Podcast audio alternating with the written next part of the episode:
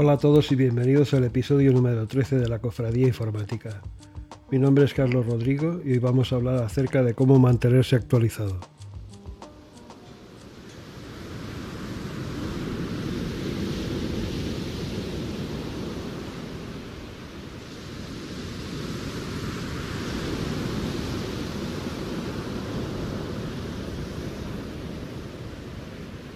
Esta es una de las preguntas más frecuentes en las entrevistas de trabajo en el Reino Unido y en Estados Unidos.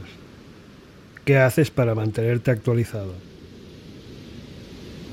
Para mantenerse actualizado lo primero que debes tener a mano es algún medio o métrica para evaluar tu grado de obsolescencia. En otras palabras, debes saber si estás ya perdiendo el contacto con la realidad. Esto puede pasar fácilmente si estás trabajando en una empresa en la que tienes un rol muy especializado y además te has instalado en él cómodamente. Esta es una de las trampas que hay en la profesión y en la que muchos caen. No me cansaré de repetir que hay que salir frecuentemente de la zona de confort.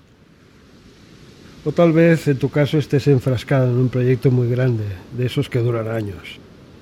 No es frecuente, pero puede pasar. Afortunadamente y desde ya hace una década hay un recurso en Internet que te ayudará a conocer las herramientas de programación que van surgiendo y las preferencias de los programadores de todo el planeta a este respecto. Tal información se sirve en forma de reporte anual y es muy accesible y fácil de consultar. Me estoy refiriendo a las estadísticas de Stack Overflow. Si no conoces Stack Overflow, te diré que es un sitio web eh, que todo desarrollador de software no solo conoce, sino que utiliza con bastante regularidad para satisfacer dudas técnicas o para tratar de resolver problemas de programación que se presentan en la rutina diaria.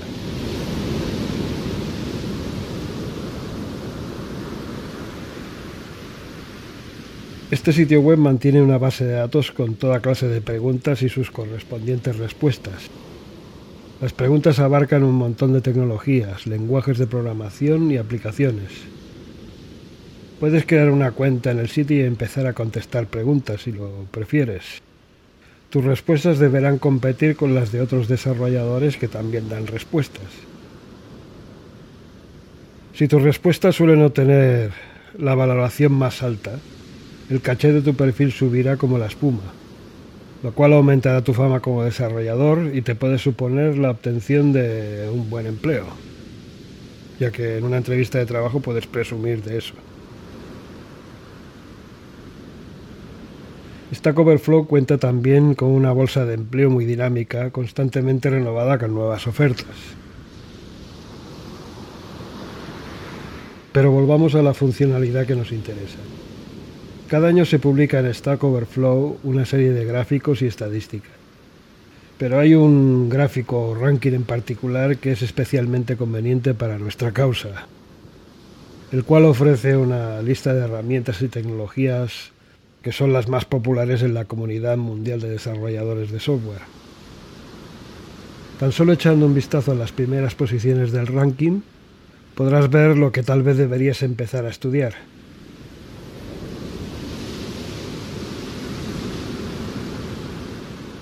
Otro buen método para mantenerse actualizado es a través de la suscripción a un número indeterminado de canales de YouTube y cuentas de Twitter. Hay muchos y muy buenos canales dedicados a la programación en español disponibles en YouTube. Si te defiendes con el idioma inglés, la oferta es enorme.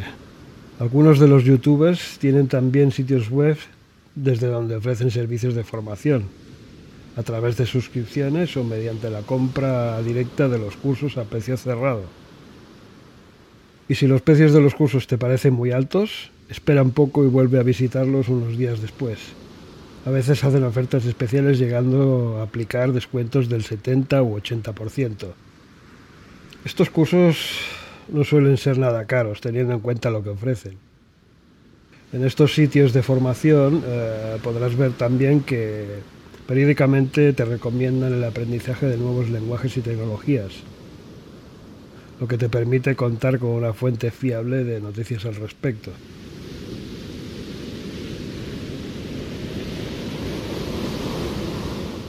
Luego están también las grandes empresas especializadas en el learning, como Pluralsight o Udemy. Y de nuevo, las dos tienen una sección de recomendaciones que conviene visitar periódicamente para estar al tanto de las novedades. Y como no, también hay que visitar periódicamente los sitios web de Microsoft, Node.js, Nugget, etcétera, etcétera así como las páginas de todos tus proveedores de librerías de desarrollo y frameworks. Y por supuesto hay una buena cantidad de podcasts, algunos de ellos realmente divertidos en español. En futuros episodios voy a publicar una lista de algunos de esos canales de YouTube, podcasts, cuentas de Twitter y sitios web. Tranquilo, no tienes que suscribirte y visitar cada dos por tres todo lo que circula por internet. Solo tienes que encontrar la combinación perfecta para ti.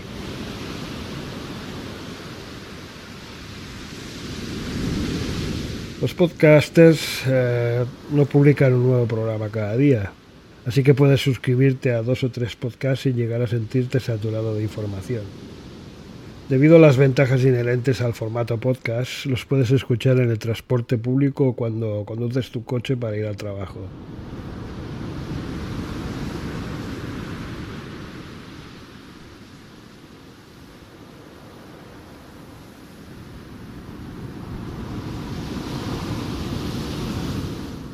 Y esto ha sido todo por hoy.